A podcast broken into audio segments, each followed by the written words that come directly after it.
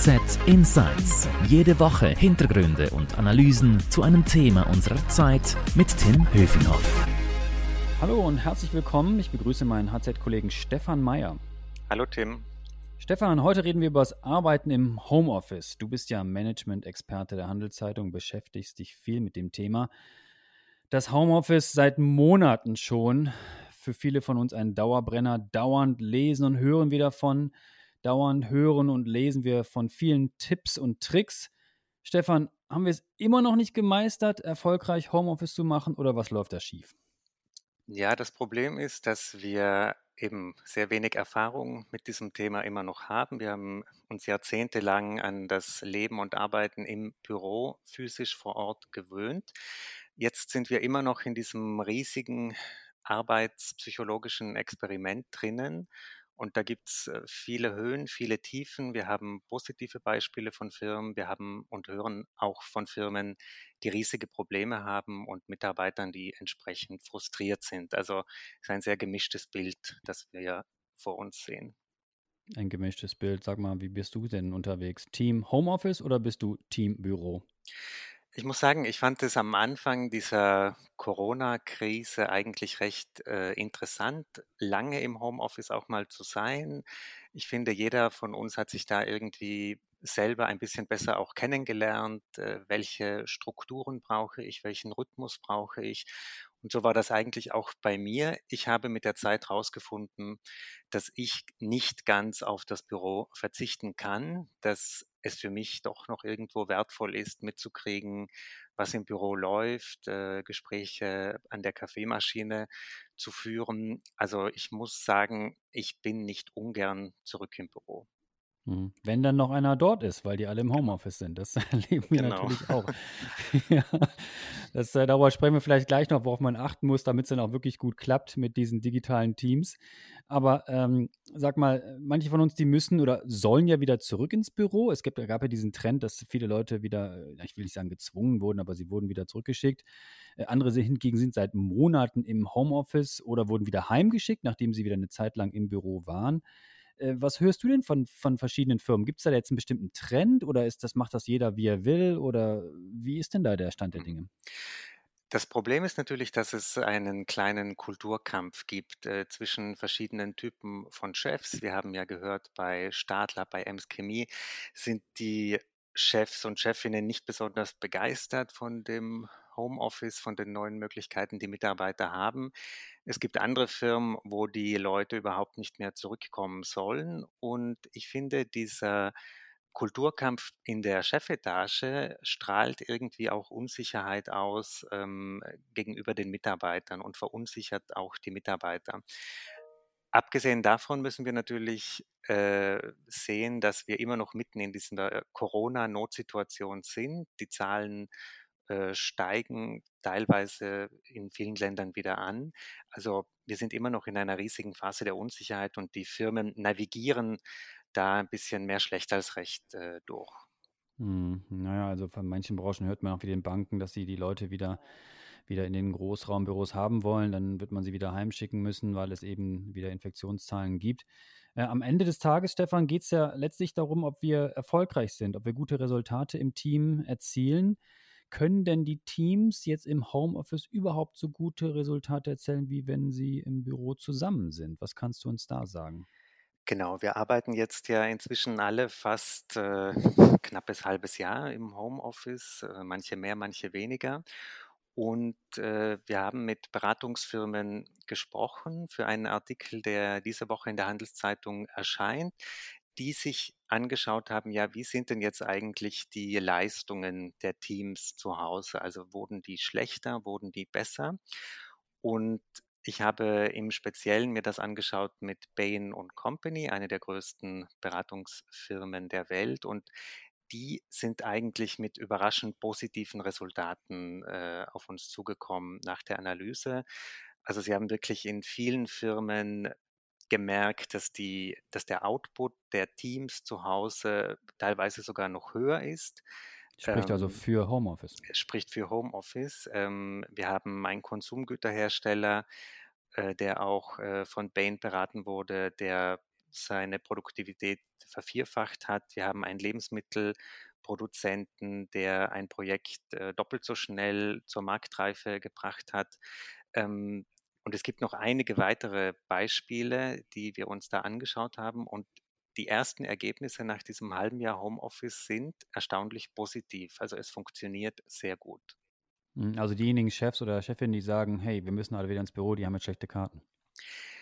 Ich glaube, der Unterschied ist bei diesen Erfolgsfirmen, die sich Bain und die wir uns hier angeschaut haben, eben gewisse Prinzipien gelten. Wie arbeiten wir von zu Hause? Wie ist das strukturiert? Also das ist nicht so, dass die völlig ungeplant in dieses Experiment reingegangen sind. Die haben sich gut vorbereitet, waren teilweise vorher schon sehr agil aufgestellt und solche Firmen profitieren eben in dieser Krise. Wie wir grundsätzlich so ein bisschen eine Zweiteilung bemerken.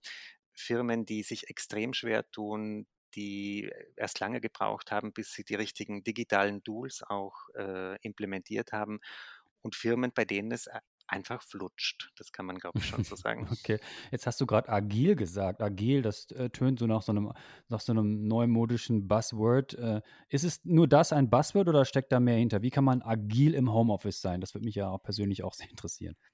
Ja, wir haben ja bei Corona oder durch Corona irgendwie gemerkt, wie sich unsere Meinung zu vielen Themen verändert hat. Äh, bei Homeoffice war das so, aber auch bei diesem Begriff Agilität.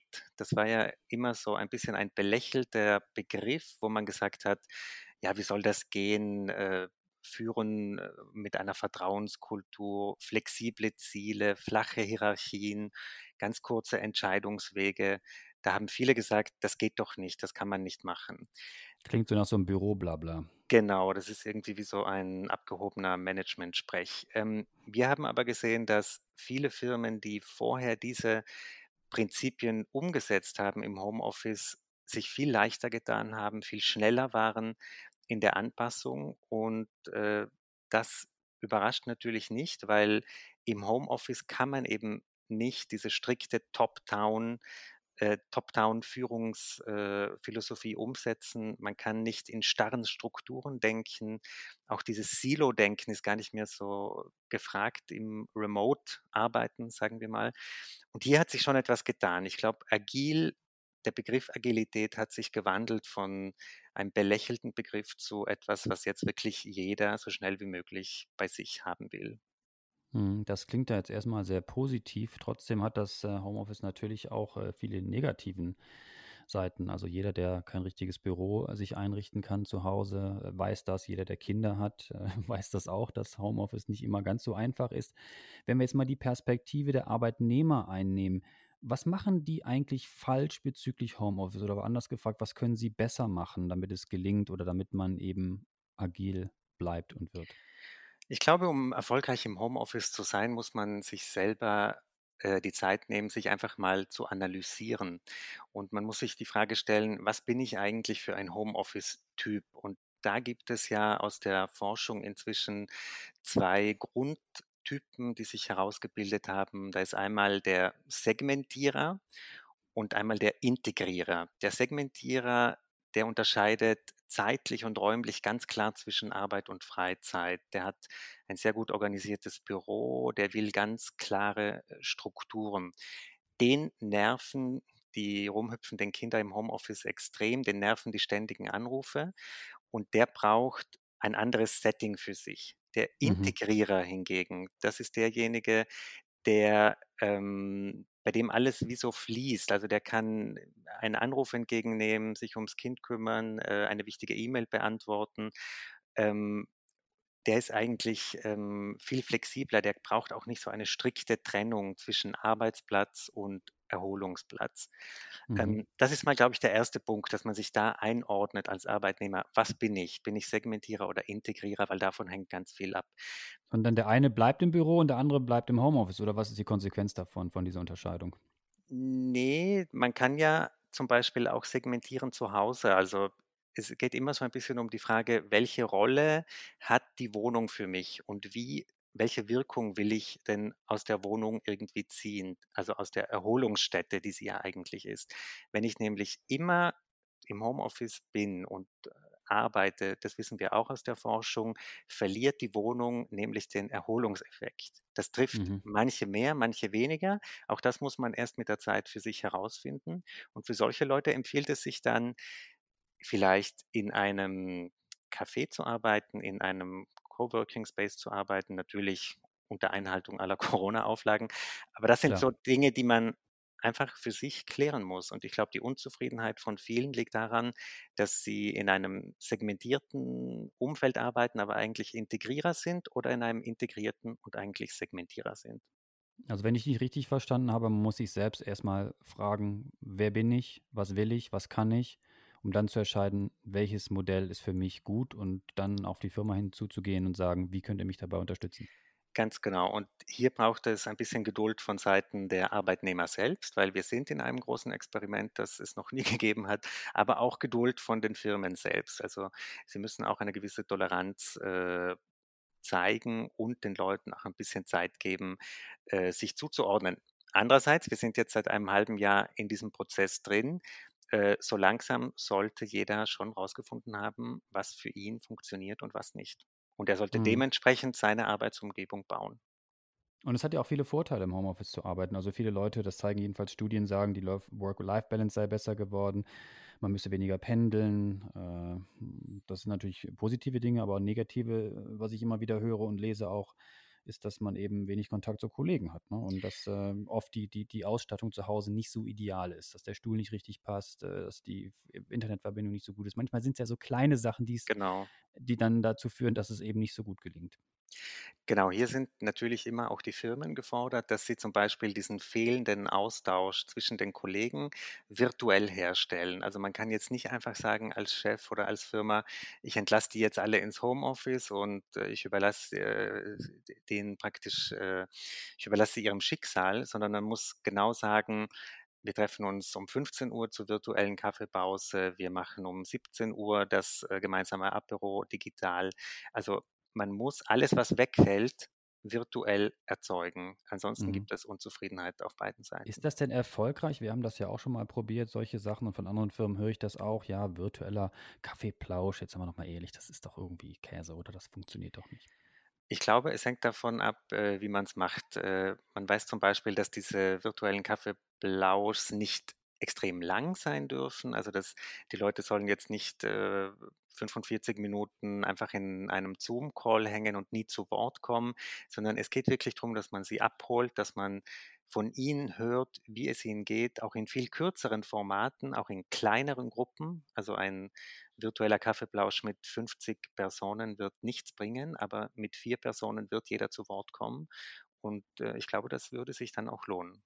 Hm, jetzt sind wir schon mittendrin in der Perspektive der Arbeitgeber. Gibt es denn da noch andere Do's und Don'ts, die die beachten müssen? Ich glaube, auch bei den Arbeitgebern sehen wir eben so eine Zweiteilung. Einerseits Firmen, die das extrem professionell begleiten. Wir werden später noch über Novartis sprechen, den Pharmakonzern, der hier sicher ein Vorbild ist. Und es gibt Firmen und Chefs, äh, die mit dieser Remote-Führung extrem Probleme haben, weil das widerspricht irgendwie ihrer Erfahrung, dem, wie sie es über Jahrzehnte gemacht haben.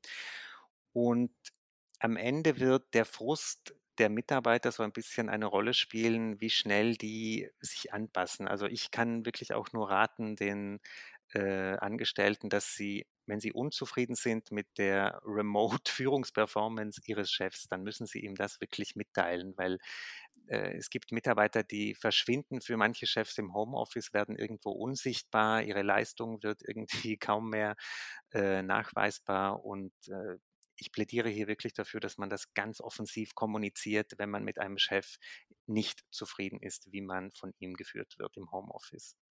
Ja, du hast es gerade schon ein bisschen erwähnt. Du hast vor einiger Zeit einen, einen, einen äh, sehr lesenswerten Text geschrieben über das Agieren von Novartis. Äh, da ging es darum, dass die, die Firma die Mitarbeiter im Homeoffice stärker überwachen will. Äh, wie geht das? Also gibt es dann so Kontrollanrufe nach dem Motto, hallo, bist du noch da oder reagierst du oder, oder worum es da? Es gab ja diesen Aufschrei, als bekannt wurde, dass Novartis eben die Tätigkeiten der Mitarbeiter im Homeoffice äh, aufzeichnet, irgendwo trackt, wohlgemerkt anonym. Ähm, und man kann sich da auch praktisch äh, es gibt eine Opt-out-Option, also man ist nicht gezwungen, äh, sich, sage ich jetzt mal, überwachen zu lassen. Aber Macht worum einen es schlechten Eindruck genau, das haben auch nur sehr wenige gemacht. Aber worum es hier Genau. eigentlich geht, ist ja, dass sich die Firma für den Mitarbeiter interessiert.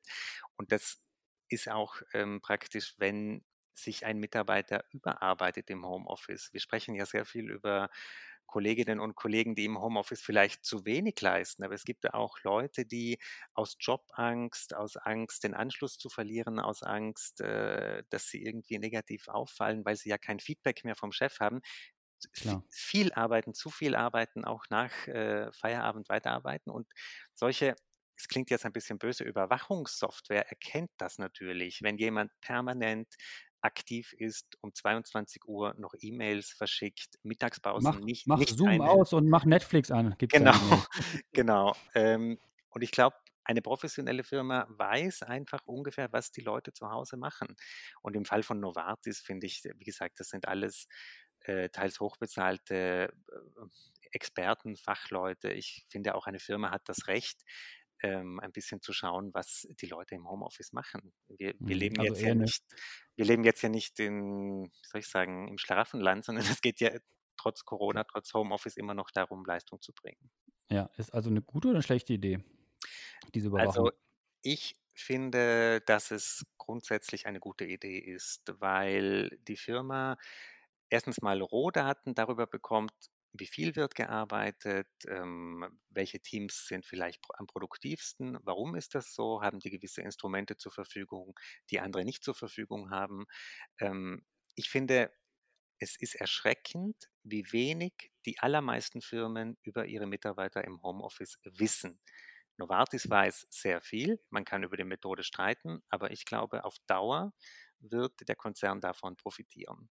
Und andere Firmen werden einen gewissen Preis bezahlen für, sage ich mal, diese Verwahrlosung, die sie den Mitarbeitern irgendwie zumuten Stefan. Mhm. danke für deine Insights. Das war sehr spannend. Das Homeoffice wird uns sicherlich noch lange, lange begleiten. Alle Infos und Analysen zum Thema gibt es natürlich stets auf handelszeitung.ca. Du äh, beackerst das Thema ja sehr aktiv und erfolgreich. Dort kann man alles nachlesen. Wenn Ihnen unser Podcast gefallen hat, dann freuen wir uns natürlich, wenn Sie uns abonnieren und auch weiterempfehlen. Wenn Sie uns loben wollen oder auch tadeln, ist natürlich auch erlaubt, dann schreiben Sie uns doch einfach an podcast.handelszeitung.ch. Ich wiederhole es nochmal, podcast.handelszeitung.ch. Zum Abschluss möchte ich noch Danke sagen unserem Podcast-Produzenten Carlo Ladi und ich möchte Werbung machen für die Podcasts meiner Kollegen. HZ Upbeat, alles über Startups, das machst ja du, Stefan. Und für den Podcast mit dem Titel Schöne neue Arbeitswelt möchte ich auch Werbung machen, den macht meine Kollegin Melanie Los. Merci fürs Zuhören, bleiben Sie gesund. Danke dir, Stefan. Bis dahin. Danke schön, Tim. Tschüss. HZ Insights.